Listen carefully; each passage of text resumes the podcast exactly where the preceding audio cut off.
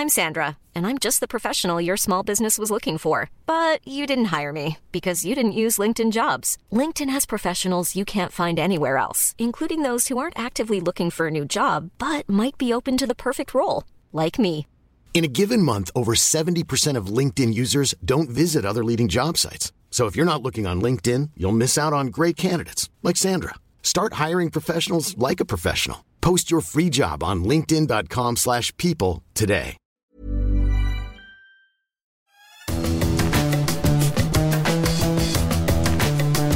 Salut à tous, bienvenue dans les Fous du Volant pour évoquer l'actualité de la Formule 1 avec le camarade Stéphane Vrignot. Salut Stéphane, en forme? Oui, salut Gilles, salut à tous. Ce podcast est à retrouver sur toutes les bonnes plateformes de Deezer à Spotify en passant par Acast ou par Apple Podcast. N'hésitez pas à nous noter 5 étoiles et aussi à vous abonner et comme ça vous recevrez les nouveaux épisodes directement sur votre appli chaque semaine. Au programme de cet euh, épisode des Fous du Volant, on va évidemment parler euh, de Pierre Gasly, l'alignement des planètes pour notre Français vainqueur de ce Grand Prix euh, d'Italie 2020. On parlera aussi de Mercedes et du faux pas euh, des euh, Mercedes. Est-ce que c'est un épiphénomène ou faut-il s'inquiéter?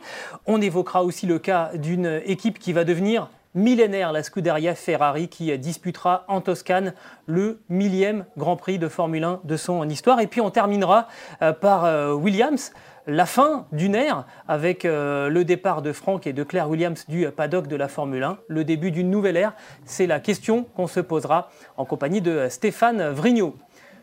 On débute donc cette euh, émission des, Fous du Volant avec euh, le sujet incontournable. Ça faisait 24 ans que tous les amateurs de Formule 1 français ou francophiles attendaient ce moment qu'un tricolore passe en premier la ligne d'arrivée d'un Grand Prix de, de Formule 1. Et c'est Pierre Gasly qui nous a offert ce plaisir absolument incroyable. Parti euh, dixième sur euh, la grille, dixième place en, début de course. Et on a réussi à très très bien sentir la tournure des, événements, hein, Stéphane. C'est pas une victoire euh, qu'on doit au hasard du côté de, Alpha Tori. On a eu la bonne, la bonne inspiration au 19e tour. Problème avec Magnussen, on fait rentrer Pierre Gasly pour changer de, pneumatique. Et c'est le jackpot. Oui, tout à fait. J'ai vu que cette course avait été folle. J'ai pas l'impression. Le résultat est extraordinaire. Forcément, il est formidable. Euh, C'était pas non plus une loterie. Euh, non, simplement, euh, AlphaTauri a fait une partie du travail sur la stratégie et Pierre Gasly en a fait une autre. Le, 19e tour a été euh, décisif dans euh, euh, cette option qu'a qu prise AlphaTauri de faire entrer Pierre Gasly. Ils anticipent, en fait, c'est extraordinaire, la, la neutralisation. Et quand Pierre Gasly repart des stands, on attend simplement 20 secondes, et au bout de 20 secondes, il y a euh, la voiture de sécurité, et là, tout, euh, se, euh, tout s'enclenche. Voilà. Et Hamilton fait son erreur. Et puis 19, c'est encore le chiffre de, Pierre Gasly, parce qu'il fait les 19 derniers tours avec Sainz à ses trousses qui rattrape les, les pilotes dans le, devant lui et qui efface Raikkonen pour la deuxième place. Je crois c'est à 19 euh, tours de la fin, voilà, 34e tour. Et, euh, Lance Troll. Euh, essaie, Lance Troll, pardon. Et qui essaie d'aller chercher voilà, Pierre Gasly. Alors, ce qui est intéressant, c'est que, en fait, quand Pierre Hamelin annonce à Pierre Gasly qu'il faut rentrer dans les stands, sur le coup, Pierre Gasly n'est pas tout à fait d'accord avec cette décision. C'est ce qu'il explique dans une, dans une interview. mais il n'a pas le temps d'essayer d'argumenter. c'est le moment de rentrer. Donc, quelque part, il obéit, il fait confiance, il s'en remet à, son équipe. Il a, plutôt, il a plutôt bien fait. Et ça me fait penser un petit peu à cet échange qu'on avait eu euh, avec Didier Clément, hein, l'ingénieur d'exploitation de, Sébastien Loeb, qui nous expliquait que la réussite, c'est ça, c'est quand une équipe se met en position de tirer bénéfice d'un événement, d'un fait de course, et c'est exactement ce qu'on a fait chez, euh, chez AlphaTauri. On a compris qu'il y avait peut-être une, une fenêtre pour en tirer euh, quelque chose. Et effectivement, euh, la tournure des événements euh, va leur donner raison. Alors évidemment, il y a ensuite cette erreur sur laquelle on reviendra un petit peu plus tard dans l'émission de Lewis Hamilton et de l'équipe Mercedes de rentrer alors que la voie des stands était, fermée. Mais dans l'idée, ce n'était pas la victoire qu'on jouait en prenant cette option. L'idée, c'était d'aller chercher éventuellement une place sur le podium, d'améliorer cette dixième place au, au départ. et là, c'est quand même un coup de génie. Alors, Gilles, en fait, euh, quand tu es dixième, tu tentes des choses un petit peu décalées, tu essaies de voir plus loin, mais surtout, euh, chez euh, AlphaTauri, on a vu que la, voiture de Magnussen était passée à l'entrée des stands et qu'il fallait en faire quelque chose de cette voiture. Elle était, on appelle un endroit qui s'appelle un sifflet, une sorte de baïonnette, en fait, qui permet aux voitures d'intervention, en fait, d'aller en piste. Alors là, il y avait une une, table de camping, il n'y avait pas une, voiture de pompier. Alors, ce qui aurait justifié tout de suite de sortir, parce que euh, s'il faut faire sortir la voiture, il faut dégager la hasse. Donc, il n'y avait pas une urgence, mais il y avait, c'était potentiellement euh, dangereux. Il fallait la ramener vers, les, vers la pit lane et AlphaTauri a misé là-dessus. Et euh, effectivement, ils ont, ils ont eu raison. Donc, c'est pas, c'est pas de la chance, c'est la culture de la course, tout simplement, je dirais. Et ça, c'était payant. Toro c'est une écurie qui a été fondée en 2006 avec des gens qui qui euh, sont dans cette écurie depuis des années, qui, euh, qui ont cette culture de la course, il faut, le redire. Et là, ça s'appuie. Et ce qui est impressionnant aussi, c'est que euh, donc Lewis Hamilton va prendre, ensuite il va y avoir donc la neutralisation, puis l'accident assez spectaculaire de, Charles Leclerc interruption carrément de, la course. On repart avec euh, un, départ euh, arrêté, donc Lewis Hamilton en pôle, Lance Stroll à ses côtés, euh, Pierre Gasly en troisième position. Il fait un superbe départ, il prend l'avantage sur, sur Lance Stroll et derrière, il résiste. Quelle fin de course? Moi, ça m'a un peu fait penser, euh, je ne sais pas pour toi, mais à la fin de course entre, euh, Fernando Alonso et, euh, et, Michael Schumacher. Je crois que c'était à Imola, où pendant des tours et des tours, Fernando Alonso a, résisté à, Michael Schumacher. Et quelque part, c'était vraiment l'acte d'arrivée de Fernando Alonso chez, les grands. Là, on s'est dit, ce garçon-là, il sait résister à, à la pression. Et on a vu que Pierre Gasly est fait du même bois. Il est capable de tenir sans faire la moindre euh, erreur. Ce qui est drôle, c'est qu'il déclarait là dans une interview euh, au, journal L'équipe qu'il avait été invité il y a deux ans euh, au, Forum économique de, Davos pour, parler de la gestion du stress et des situations extrêmes. Là, on était en plein dans, le cas de figure et ça a été vraiment géré de, de main de maître parce que la moindre erreur, et c'était la victoire qui lui échappait. On est bien d'accord là-dessus. Oui, et euh, surtout, en fait, il a été hyper agressif au, restart, au, nouveau départ arrêté. Il a fait ce qu'il fallait faire parce que je pense que s'il avait euh, mis 3-4 tours pour, euh, pour doubler la, Racing Point, c'était fini. Carlos Sainz aurait repris 3-4 tours avant la fin et je ne pense pas qu'il aurait pu résister de la même façon qu'il a résisté. En tous les cas, gérer son, son avance. Donc là, il a, il a été juste formidable là-dessus. Il a fait première opération, il savait qu'il allait faire ça ça lui donnait le leadership parce que euh, à la fin du tour, Lewis Hamilton rentre et là, il a 19 tours devant lui pour, euh, pour foncer. Voilà. Exactement. Maintenant, euh, voilà, cette victoire, elle est arrivée. Ça valide en quelque sorte ce qu'on se disait, Stéphane, hein, la semaine dernière, sur le fait que Pierre Gasly avait quand même atteint un, niveau maintenant bah, supérieur à, celui et de son équipe et de, et de, et de sa voiture. Et qu'est-ce qui va se passer maintenant? Parce que euh, on le voit bien, on, évoque le retour de, Pierre Gasly chez, Red Bull, on en a parlé la semaine dernière. Est-ce que c'est vraiment la meilleure solution pour, lui? Est-ce que d'autres équipes ne pourraient pas s'intéresser à, un garçon qui a permis finalement de briser une série de plus de 140 euh, Grands Prix euh, avec toujours les trois mêmes équipes qui s'imposaient hein? Mercedes, Ferrari, Red Bull, ça fait plus de 140 Grands Prix qu'aucune victoire n'avait échappé à ces trois équipes. Est-ce que ça peut inciter, euh, bah, je ne sais pas, euh, Racing Point, euh, d'autres équipes, Renault, à, s'intéresser un peu plus sérieusement au cas de, Pierre Gasly? Alors, Pierre Gasly lui-même dit qu'il est prêt à retourner chez, Red Bull. Finalement, c'est un, appel du pied. On sait que c'est peut-être pas forcément le bon timing, mais il y en a un qui ne doit pas se sentir très très bien dans ses bottines de pilote en ce moment, c'est Lewis Hamilton.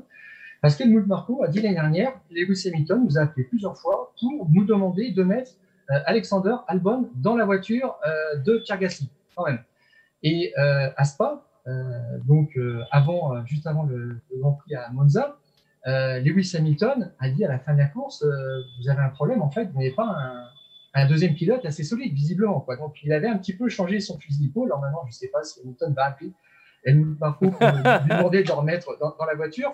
On va le mettre sur écoute. La, première piste, d'abord, c'est pour Pierre Gasly, euh, Red Bull, euh, qu'on a appelé euh, Max Verstappen Racing. moi, ce qui me fait peur un petit peu, c'est que s'il y retourne, je pense que les mêmes causes vont produire les mêmes effets, ou alors il faut bien négocier. Bien négocier, c'est quoi? C'est si j'y retourne, je signe un contrat de deux ans ou trois ans. Euh, on me paye à la hauteur de cette victoire qui change un petit peu tout. Euh, J'ai plus en tête le salaire de Pierre Gassi, mais ça doit être de l'ordre de environ 3 millions euh, d'euros. Euh, ce qu'on donne à des jeunes pilotes, en fait, chez, chez AlphaTauri. Quoique, je crois qu'il avait gardé son salaire qu'il avait chez, Red Bull. Mais là, faut, faut passer un cran au-dessus. Le, 8, 8 millions d'euros, 10 millions, enfin je sais pas, en tous les cas un gros contrat qui va faire en sorte que Red Bull se dira, faut pas gâcher maintenant. On le paye bien, on le considère, on lui donne sa chance, voilà, et on va essayer de l'amener le plus loin possible, parce que jusqu'à présent, euh, bah, le numéro 2 chez, Red Bull, c'était une valeur d'ajustement. Le problème dans tout ça, c'est que Red Bull a signé un nouveau contrat avec Verstappen à compter de l'année prochaine, euh, en doublant son salaire, Verstappen aura 30 millions d'euros et euh, Red Bull a déjà dit qu'il ne pouvait pas se permettre d'avoir un autre Top Gun. Et je trouve qu'on peut trouver un compromis là-dessus pour donner vraiment du poids. En fait, Gasly, il ne faut pas qu'il retourne dans les conditions où il est, allé en 2010. Ça, c'est clair. Et puis la deuxième chose, effectivement, c'est toutes les pistes sont ouvertes. On a un vainqueur français. Voilà.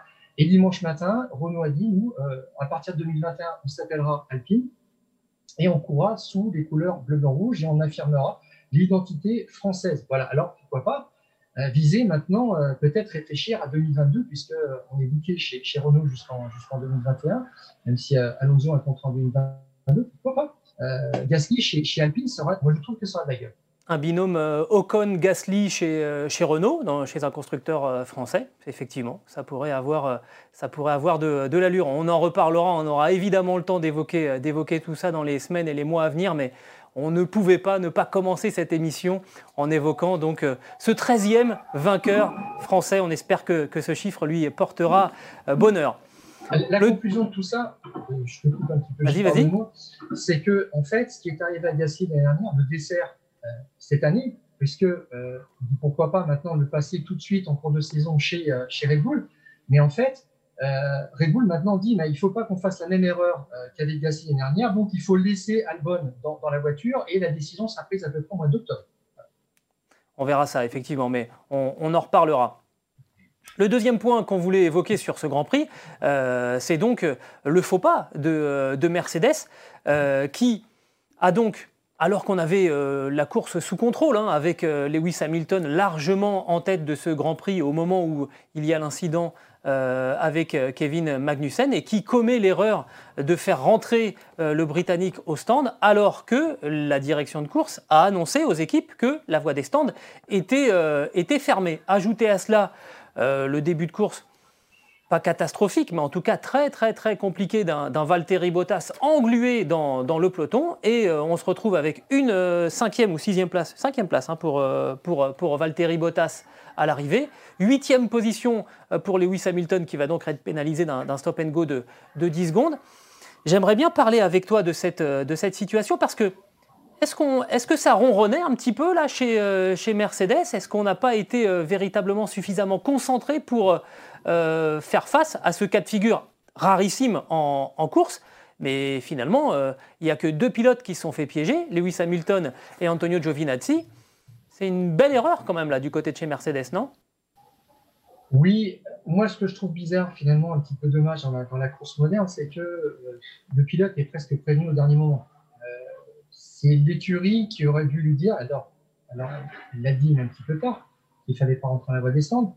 Et le, pilote doit avoir un signal visuel évident qu'il ne faut pas rentrer euh, dans la pit line.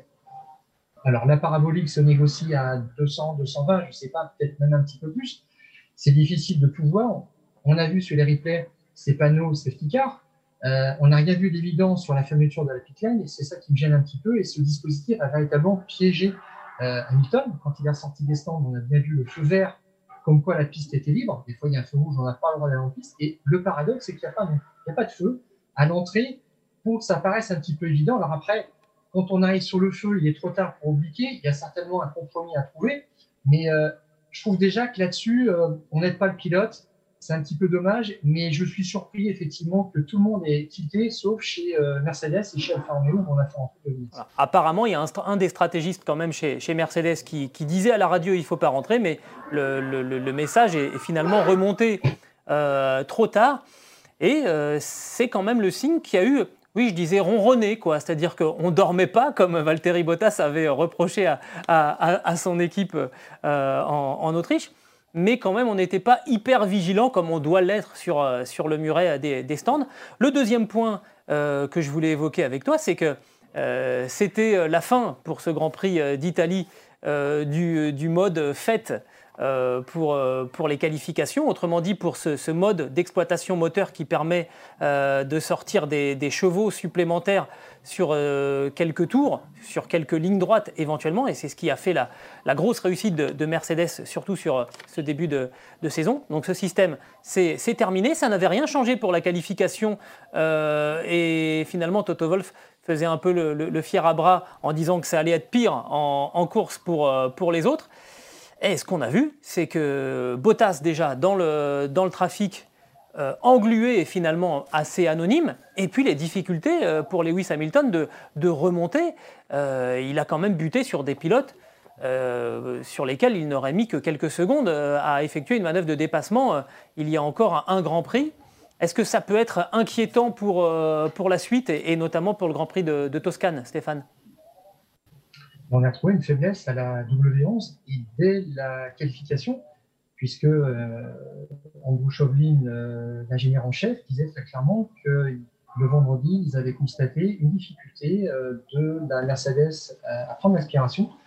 Et ce qu'il gagnait dans les lignes droites, il le perdait dans les virages, à suivre une voiture de trop près. Alors, quand on parle de, clean air, c'est de l'air propre, c'est-à-dire sans turbulence, et puis qui n'est pas, qui est à température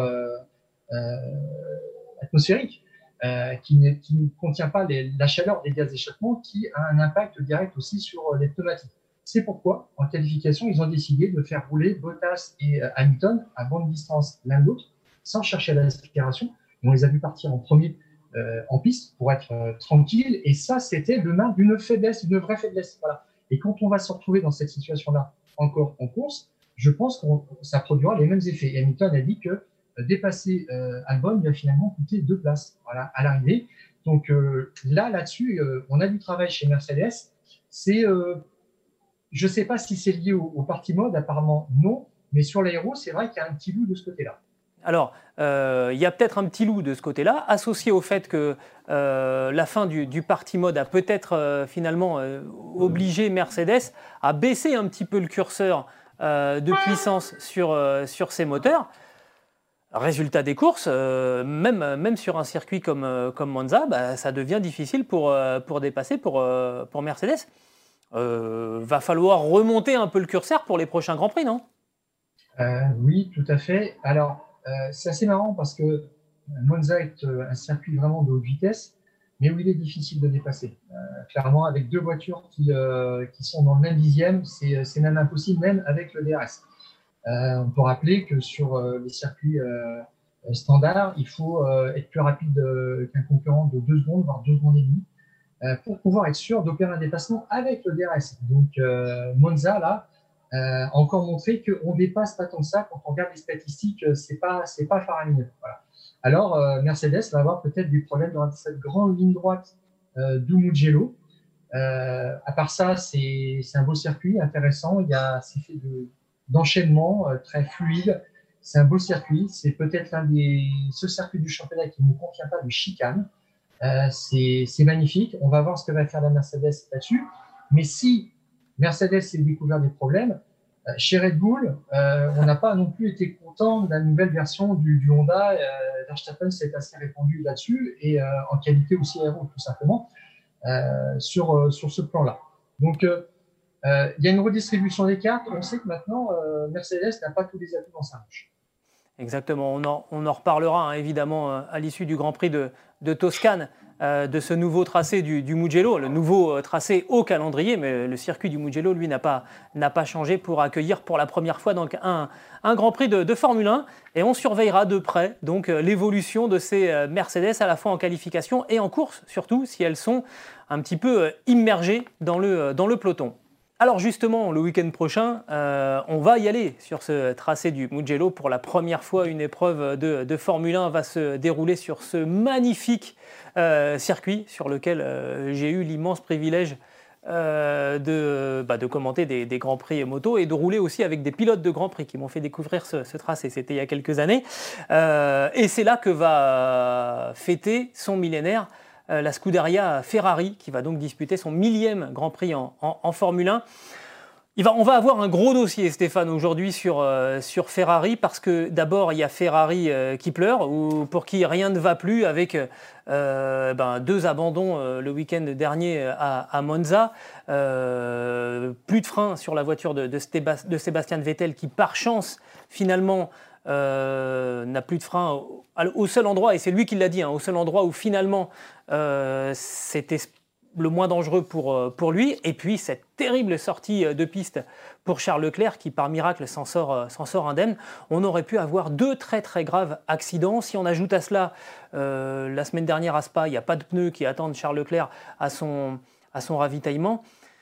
On ne va pas refaire le sujet qu'on avait fait la semaine dernière où, on disait que plus rien ne fonctionnait sur, sur la Scuderia, mais, mais quelque part, la, Scuderia Ferrari, sixième du, du classement, là, euh, il va falloir changer des choses. Moi, j'ai le sentiment, Stéphane, euh, je ne sais pas si tu le partages, que, en fait, on a fait un peu statu quo là.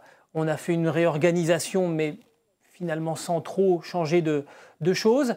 Euh, il y avait les accords Concorde, il y a ce Grand Prix, ce millième Grand Prix de, Ferrari, donc quelque part, il ne faut pas tout casser tout de suite. J'ai le sentiment, moi, que lundi, après le millième Grand Prix, là, les choses sérieuses vont commencer. On va ramasser les cotillons. Et cette fois, il va falloir que, ça change, que les résultats suivent. Et il y a des gens qui vont être en danger euh, au sein de la Scuderia. Tu es d'accord avec moi ou pas? Je pense, Gilles, je pense. Euh, tu, as évoqué ce qui s'était passé à, Monza qui devait rééquilibrer un petit peu les, puissances euh, de, moteur. C'est la fin du mode fête pour tous, mais pas la fin du mode défaite pour Ferrari. le problème, ce qu'on a découvert, c'est que la SF1000 maintenant est dangereuse pour ses pilotes. Leclerc sort dans le premier tour après le restart. Il a des pneus qui sont, qui sont neufs, il a de l'adhérence, la voiture décroche de l'arrière dans la parabolique. C'est euh, atroce, franchement. Voilà, et ça aurait pu très, très, très mal se terminer. C'est, euh, voilà. Euh, merci le halo. En tous les cas, moi, je, trouve que c'est pas très beau comme dispositif, mais en tous les cas, c'est juste essentiel. Voilà. C'est là, là-dessus, pas de problème. une écurie qui, qui doit revenir au, au sommet d'abord, pour elle, elle doit assurer la, fiabilité. Et je me souviens d'ailleurs que c'est ce qu'avait fait d'abord Jean Todt en arrivant à la Scuderia en 93. C'est le, premier dossier qu'il faut ouvrir, finir les courses. Si on finit pas les courses, c'est terminé. Euh, il y a, on a, la dernière fois qu'on n'avait pas vu de Ferrari à l'arrivée à Monza, c'était en 95. Ensuite, il faut optimiser ce qu'on a, c'est-à-dire le matériel qu'on a euh, en termes d'exploitation. Si la voiture, elle vaut la pole position une seconde et demie, il faut qu'elle qu'elle atteigne cet objectif à chaque fois. C'est tout, c'est aussi simple que ça. Et puis après, il faut euh, être actif en course en termes de stratégie. Il faut que le, le soit efficace aussi. Et après, on peut commencer à travailler, on peut commencer à comprendre la voiture, etc. Là, Binotto l'avait dit à, à, Spa, ils sont face à une voiture qui ne comprennent plus et euh, euh, ils sont là sans solution. En plus, ce qui est incroyable, c'est que euh, à Monza, pour le rappeler, ils n'avaient pas réellement de kit aéro spécial Monza. Dans une écurie, les aérodynamiciens, tout le département travaille pendant trois semaines pour une première configuration au mois de mai sur des, kits aéro à haute vitesse et spécialement à Monza, parce que c'est payant. Voilà. Euh, on sait ce qui s'est passé avec la crise du Covid. Ferrari n'a pas pu faire ce dispositif et ça ressemblait un petit peu à, de l'improvisation. Voilà, c'est un kit adapté à Monza, mais pas un kit Monza. Voilà. Donc, on est vraiment, vraiment low profile maintenant là-dessus. Euh, tu l'as dit, Gilles, passer le millième Grand Prix, peut-être qu'il sera temps effectivement de, faire tomber des têtes parce que euh, moi je pense que Binotto n'est plus l'homme de la situation. Eh, il l'avait dit lui-même, hein. il avait d'ailleurs lui-même posé la question, et il y a eu aussi une petite phrase de Luca Di Montezemolo hein, qui, disait euh, à un moment, il faut mettre des gens euh, dans cette équipe capables de redresser la situation. En filigrane, ça veut dire, en ce moment, ils n'y sont pas. Luca Di Montezemolo, c'est l'ancien patron, c'est quelqu'un dont la parole compte beaucoup. Euh, quelque part, ça, annonce ce, changement euh, euh, que l'on attend, qui me paraît, moi, nécessaire. Je n'ai absolument rien humainement contre les personnes qui sont en ce moment en place, mais on voit bien que on n'est pas en train de redresser la barre. Et ta formule, elle est, assez, euh, elle est assez incroyable, elle est lapidaire, mais en même temps, elle est juste. La Ferrari est devenue euh, dangereuse, une voiture qui n'a plus de frein, euh, qui sort dans une courbe à, plus de 250 km/h. c'est très, très inquiétant. on peut faire table rase là, parce que on sait qu'il y a eu des contacts avec des, ingénieurs, je pense. ça y est, son nom, son nom voilà, Andy Coel. on a évoqué son nom même si c'est pas Andy Coel lui-même, en tout cas, c'est quelqu'un de ce calibre qu'il faut recruter à la Scuderia pour euh, avoir une chance de remonter la pente. Oui, tout à fait. Et ça va être difficile d'attirer des, des gens euh, de valeur dans, dans, l'écurie. On sait que ça prend du temps. Euh, peut-être aurait-il fallu déjà ne pas remercier des gens qui étaient en train de faire un bon travail. Je pense à James Ellison qui a été remercié un petit peu vite, de façon ingrate, parce qu'il n'avait pas eu le temps de, bien, de, travailler, de mener à bien son projet. C'était en 2016. Euh, l'ancien patron, euh, Feu euh, Sergio Marchionne, était assez impatient de, ce point de vue-là. Et ce week-end, l'actuel président, Luc Amieri, a dit il faut donner de la stabilité. Fini le turnover. Il y a trop de gens qui ont tourné dans cette équipe. Il faut installer une équipe. Voilà. Il faut reconstituer en fait tout un bureau technique et ça peut prendre du temps. On a vu que chez Renault, ils ont mis 3 à 4 ans. Maintenant, ils ont tout ce qu'il faut pour être en place. Red Bull a mis 5 ans. Hein, franchement, quand euh, New est arrivé, il a choisi euh, les personnes qui l'intéressaient et au bout de 5 ans, ça finit par payer. Euh, donc, ça ne se fait pas du jour au lendemain. c'est à cela qu'il va falloir s'atteler. Et effectivement, après Mugello, je, je pense que ça peut bouger parce qu'il ne faut plus perdre de temps. Exactement. Euh, donc on reparlera de tout ça parce que voilà, le constat est assez, assez triste, c'est vrai.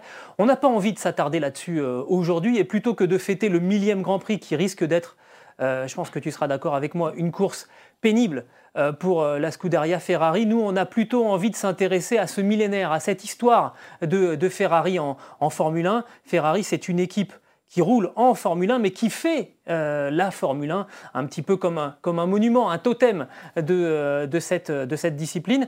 Euh, d'ailleurs, je voudrais te féliciter, toi ainsi que Julien Pereira, parce que sur le site eurosport.fr, il y a en ce moment une série d'articles long format, comme on les appelle, tout au long de la semaine. Là, il y en a, il y en a six qui vont se succéder et qui reviennent sur justement toute l'histoire de, euh, la Scuderia Ferrari parce que euh, c'est une histoire pour ceux qui sont plus jeunes et qui n'ont pas trop de recul. Euh, allez-y, lisez ces articles, c'est très très enrichissant et ça vous dit d'où vient la, Formule 1 au travers de cette équipe emblématique. On comprend mieux en lisant ce que tu as écrit avec Julien Pereira, l'importance de, cette équipe et donc la crise que, traverse en ce moment et la Scuderia et Ferrari. J'aimerais bien, Stéphane, euh, sans, en faire, euh, sans en faire une heure, que tu nous donnes peut-être une, anecdote sur, euh, sur cette histoire Ferrari, toi, le, point qui t'a le plus marqué en écrivant ces, ces, très très beaux papiers qu'on peut lire sur eurosport.fr. moi, ce que j'ai retenu, enfin ce qui m'a frappé, c'est que Enzo Ferrari n'a jamais assisté à, un Grand Prix de Formule 1 le dimanche. Il est allé voir parfois ses voitures à Monza, toujours à Monza, aux essais, et il était dans sa télé à Modène chez lui euh, le, dimanche euh, parce qu'il avait un certain détachement par rapport à ça, parce qu'il pensait qu'il pouvait peut-être euh, mieux suivre ce qui, se déroulait, ne pas interférer. mais au-delà de ça, moi j'ai compris un petit peu pourquoi est-ce que Ferrari était l'écurie emblématique de, la Formule 1, c'est-à-dire qu'elle a toujours été là. Je vais te raconter une très brève histoire de la Formule 1, Gilles. au début, a les Anglais qui dominent. Euh, pardon, les, Italiens qui dominent. En 57, les Anglais commencent à arriver. Et en 61, en fait, toutes les écuries italiennes se sont retirées, sauf euh, Ferrari. Voilà, Maserati, Alfa Romeo. Et euh, Enzo Ferrari a une fibre un petit peu patriotique et ils vont faire l'écurie italienne, tout simplement contre les Anglais qui vont arriver, Lotus, Brabham, BRM, etc., Williams, McLaren. Et pendant 70 ans, ça va être Ferrari contre les Anglais ou les Allemands, Ferrari contre le reste du monde. Voilà, tout simplement. Et Ferrari est un fil conducteur depuis 1950 euh, euh, de, cette, de cette grande histoire. C'est juste fabuleux. Et euh, Ferrari, pourquoi est-ce qu'il est là aujourd'hui? Parce qu'en fait, il avait une fierté spécialement de faire châssis et moteur. Et c'est là-dessus aussi qu'il a construit son pouvoir politique. Il fabriquait le, le, moteur et il a imposé des motorisations. Il a gardé son V12 au fil du temps, il a eu un pouvoir de plus en plus grand par rapport euh, à la FIA et la FIA a commencé à travailler avec elle et à comprendre que c'était l'écurie indispensable qui ralliait tous les, tout le public sur les circuits. Parce qu'à la base, Enzo Ferrari, c'est déjà lui-même un, personnage. Tu, m'expliquais que tu as eu une euh, longue entrevue avec Jean Todt, l'actuel président de la Fédération internationale de, l'automobile, euh, qui a été donc euh, l'un des patrons emblématiques de, la Scuderia Ferrari de, 1993 à, à 2008 le premier contact entre Jean Todt euh, et, Enzo Ferrari remonte à bien avant. Et la première remarque, elle est assez cinglante hein, de la part du commandatore, et comme on disait euh, à, l'époque, envers celui qui finalement va, relever euh, l'équipe quasiment 20 ans plus tard. Tu peux nous raconter cette anecdote en quelques secondes? Oui, tout à fait. Alors en fait, on trouvera, on publiera une, cette interview exceptionnelle avec Jean Todt, une interview exclusive qu'on a eue pendant 45 minutes. Il nous raconte tout son parcours chez Ferrari et rencontre Enzo Ferrari en 1968. Euh, c'est Jean Guichet, en fait, euh, un pilote Ferrari de GT, d'endurance, qui, l'amène voir euh, Enzo Ferrari. Et Jean Guichet vient souvent très bien accompagné, on va dire. Et, Avec de jolies créatures. voilà, tout à fait. Et quand Enzo Ferrari voit entrer Jean Guichet et, Jean Todt dans, son, dans son bureau, il dit là, t'es venu un petit peu moins bien accompagné que, que d'habitude. et Jean-Todd, effectivement, me dit, oui, bon, j'étais moins attractif que euh, les personnes avec lesquelles il venait euh, d'habitude. Euh, il y avait beaucoup d'humour dans cette remarque. Et la deuxième, la deuxième fois, c'est quand il demande à Enzo Ferrari de préphaser son livre sur l'épopée Peugeot en, en, mondial des rallyes. Il va voir, en fait, Enzo Ferrari. Et Enzo Ferrari lui dit, bah, je connais pas bien Peugeot. moi, Peugeot, ce que je connais, c'est les les, moulins, quoi. Voilà, c'est ça. Donc, euh, euh, on partait un petit peu de loin et Enzo Ferrari a eu toujours cette, euh, cette fierté, en fait, d'être à la tête d'une écurie italienne et surtout de construire une voiture complète. Lui, il ne concevait pas ça autrement. Et il appelait ses adversaires les garagistes, les, les, Anglais, les assembleurs, un châssis, puis un moteur Ford, etc. Et pour lui, c'était pas tellement noble. Voilà, c'est c'est ça qui le, retenait. Il a, construit sa réussite, je pense, vraiment là-dessus, sur une autonomie complète technique. Voilà. Donc c'était un, personnage à la fois euh, très fier et euh, qui a quand même ramené 16 euh, titres de, champion du monde constructeur pour, pour Ferrari, 15 titres pilotes. C'est évidemment l'un des totems de cette, de cette discipline.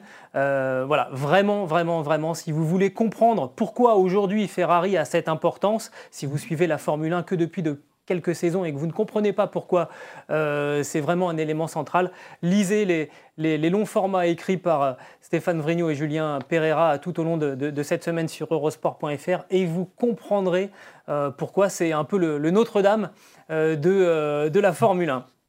Alors, si je peux rajouter juste une petite chose finalement qui est pour nous aujourd'hui, qui nous touche.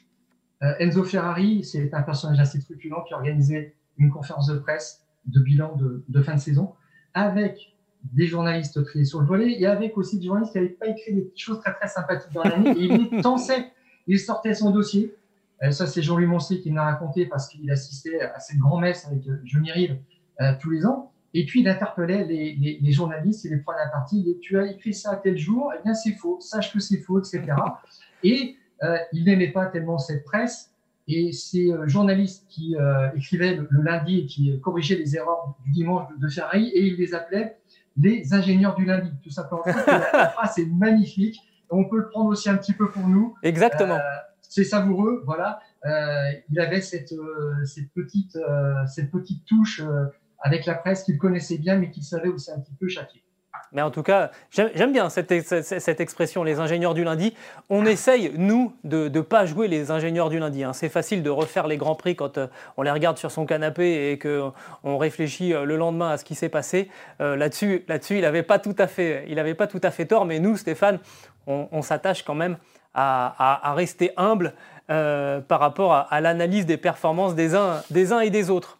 Autre équipe emblématique de euh, la Formule 1, c'est euh, l'équipe euh, Williams qui, alors ne va pas tirer sa, révérence, mais c'est la, famille, le fondateur, Frank Williams et sa fille, directrice adjointe depuis 2013, qui ont tiré leur révérence à l'issue de ce Grand Prix d'Italie. On sait que fin août, Williams avait été racheté par un fonds d'investissement d'Orilton et normalement, Claire Williams devait rester à l'exploitation de, de cette équipe jusqu'à la fin de la saison. Or, Claire Williams, juste avant le Grand Prix d'Italie, a décidé de, jeter l'éponge, de se, retirer. Williams, Stéphane, on, a parlé de, Ferrari, mais c'est l'une des trois grandes équipes hein, historiques de, la Formule 1. Je reprends un 9 titres constructeurs, 6 titres pilotes, 114 victoires en, en Grand Prix et des et des chiffres qui se sont étiolés au, fur et à mesure de, la saison. Je vais regarder mes notes euh, si, tu me pardonnes. En, 2014 et en 2015, Williams est, encore troisième du classement des, constructeurs, euh, puis cinquième en 2016 et en 2017, puis dixième en, en 2018 euh, et enfin dernier l'année dernière avec un point marqué. La première question, elle est peut-être un petit peu dure, mais finalement, est-ce que c'est la faute de Claire Williams? Euh, que l'équipe est en arrivée là et que la famille Williams doivent euh, aujourd'hui euh, se retirer du, paddock Alors je dirais, elle a une grande part de responsabilité forcément, mais plus qu'elle, je dirais que le, responsable en fait, c'est celui qui l'a nommé à ce poste-là sans qu'elle soit peut-être exactement préparée.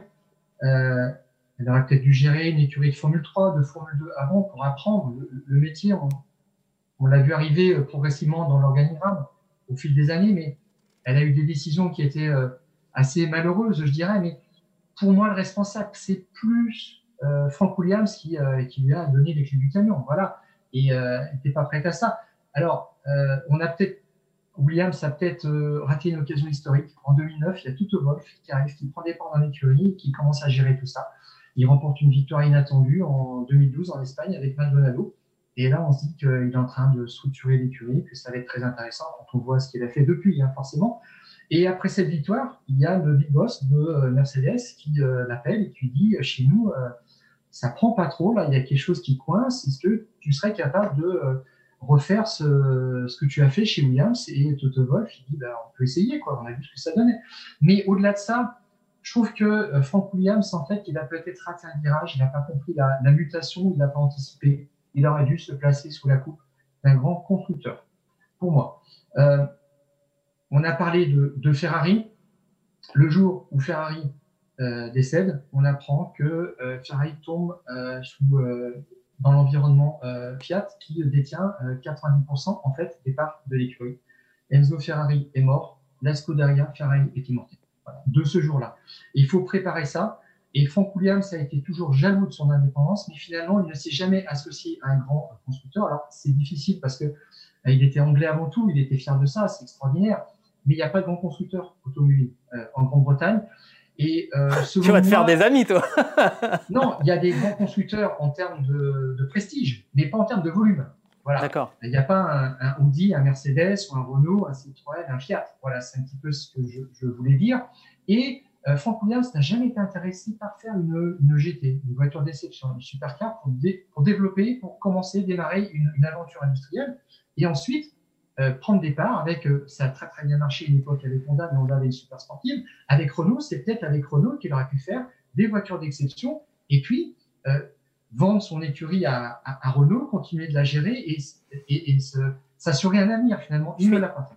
Je suis, d'accord avec, euh, toi, il a loupé ce, virage. Est-ce que ce n'était pas une part, de, romantisme, en tout cas de, vouloir euh, poursuivre euh, la Formule 1 bah, comme des garagistes, comme, l'appelait Ferrari, mais avec tout le côté noble que, cela signifiait, l'idée d'indépendance, l'idée de, justement de, liberté, de, réactivité, loin des, dizaines et des centaines de millions de dollars qu'apportaient les constructeurs c'était peut-être une bataille perdue d'avance, euh, en fait, mais il y avait peut-être un côté un peu romantique dans, ce à quoi rêvait euh, Frank Williams.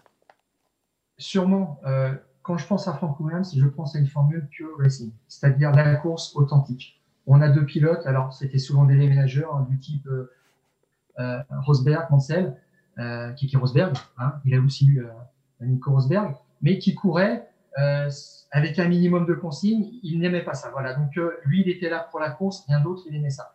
ça. Son écurie était structurée de façon très très simple, un châssis et puis on prend un Ford et on a, on peut avoir un moteur d'usine. Honda, il y a eu toute cette aventure, il y a, eu Renault. Et puis, euh, il y a eu le mauvais mariage avec le BMW qui n'a pas vraiment pris. Et derrière, il a commencé à prendre un, moteur qui est un moteur très performant, le Toyota, mais qui est un moteur client. Voilà. Il n'a jamais retrouvé finalement ce moteur d'usine parce qu'aujourd'hui, il n'y en a qu'un, c'est Honda, et qu'on est repassé à l'ère finalement des constructeurs globaux. Ferrari fait toute sa, sa voiture entièrement, Renault, Mercedes, et finalement, il est face à des mastodontes de l'industrie automobile mondiale qui ont des budgets qui sont fantastiques, il ne peut pas lutter contre ça. Et il y a eu ce, tournant-là qu'il n'a pas su, qu'il n'a pas su prendre. Et puis, avec ça, malheureusement aussi, ils ont choisi un petit peu la facilité parce que quand on a des motoristes d'usine, entre guillemets, souvent, il y a des sponsors qui vont avec. Il y a un budget. C'était le cas pour Honda, c'était le cas pour Renault, c'était le cas pour BMW qui avait plus de 40% euh, de part dans, son écurie et qui a amené un fleuron euh, de, d'ingénieurs et puis euh, beaucoup de, sponsors. Et il a commencé à perdre ça au fur et à mesure. Et puis, en échange, il a pris un Maldonado qui a apporté de l'argent euh, et qui euh, apportait très peu de résultats. Il y a eu Stroll. Et pour moi, vraiment, je crois que c'est l'année 2018, ils ont Stroll, ils ont Sirotkin, et c'est là où tu te dis, euh, ça va pas le faire. Voilà, tout simplement. Et c'était une forme de, de paupérisation au plan technique parce qu'il était coté en bourse, parce qu'il devait présenter des résultats aussi financiers. Et ses apports de sponsors directement par des, des, pilotes, en fait, servaient à présenter des résultats financiers, mais ça servait moins à développer le, matériel. Et voilà, et ce qui est arrivé euh, est arrivé. Maintenant, qu'est-ce qui va se passer, euh, Stéphane? Parce que euh, c'est James Matthews hein, qui va sans doute prendre en main cette, cette équipe. Alors c'est un ancien champion britannique de, de Formule Renault, donc il a déjà fait de la course automobile. D'ici à en devenir responsable d'une équipe de Formule 1, il y, a quand même, il y a quand même de la marge. Mais voilà, Claire Williams qui, qui s'en va. Euh, ça laisse quand même euh, une, place vacante et une place euh, primordiale.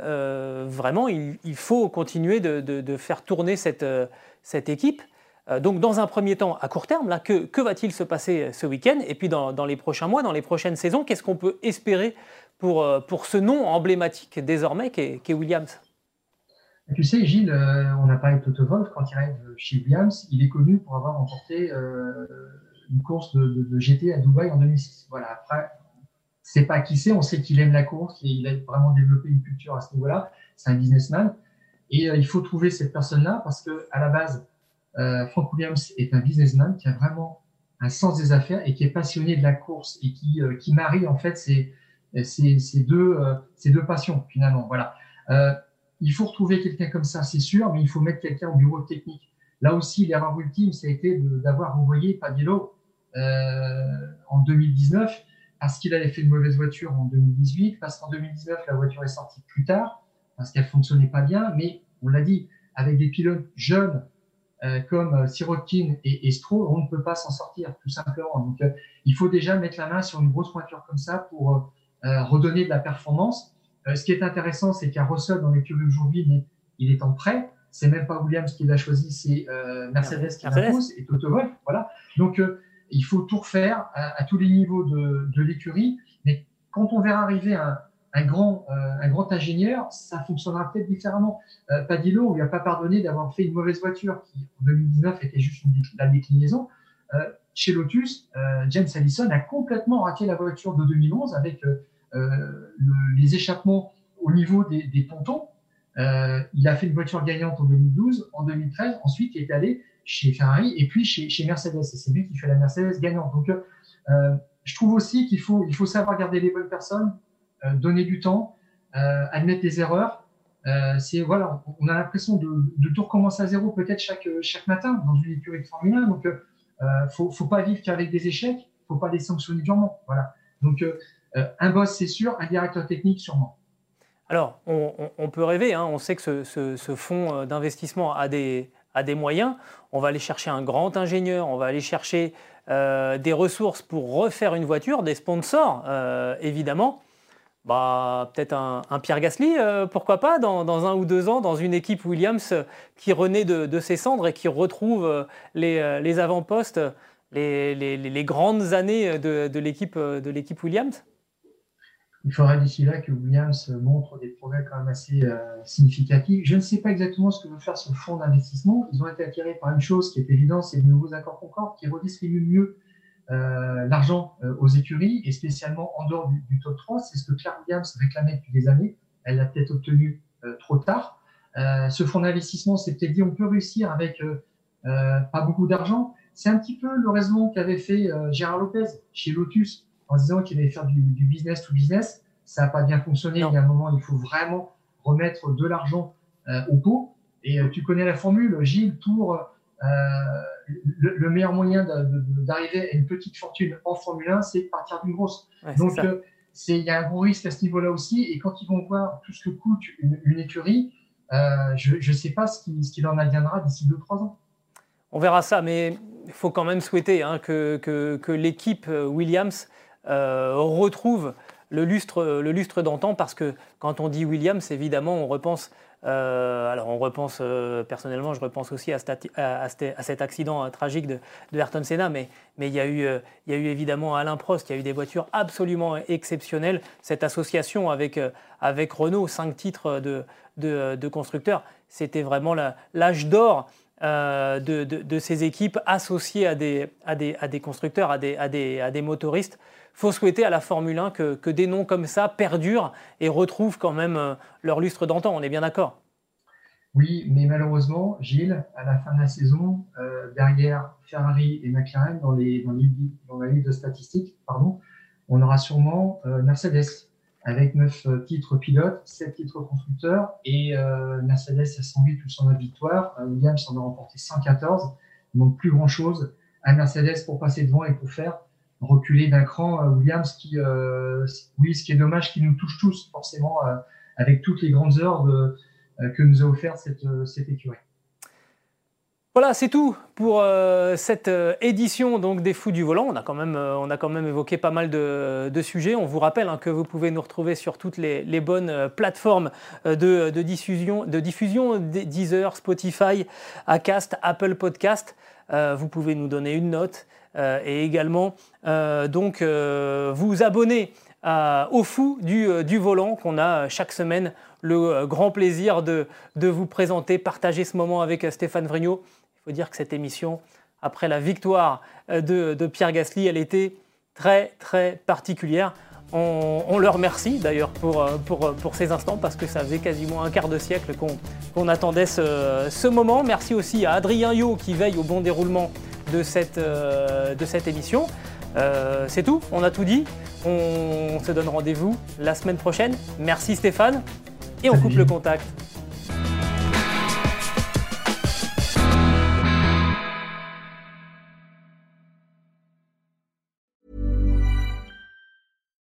Hi, I'm Daniel, founder of Pretty Litter. Cats and cat owners deserve better than any old-fashioned litter. That's why I teamed up with scientists and veterinarians to create Pretty Litter. Its innovative crystal formula has superior odor control and weighs up to 80% less than clay litter. Pretty Litter even monitors health by changing colors to help detect early signs of potential illness. It's the world's smartest kitty litter. Go to prettylitter.com and use code ACAST for 20% off your first order and a free cat toy. Terms and conditions apply. See site for details.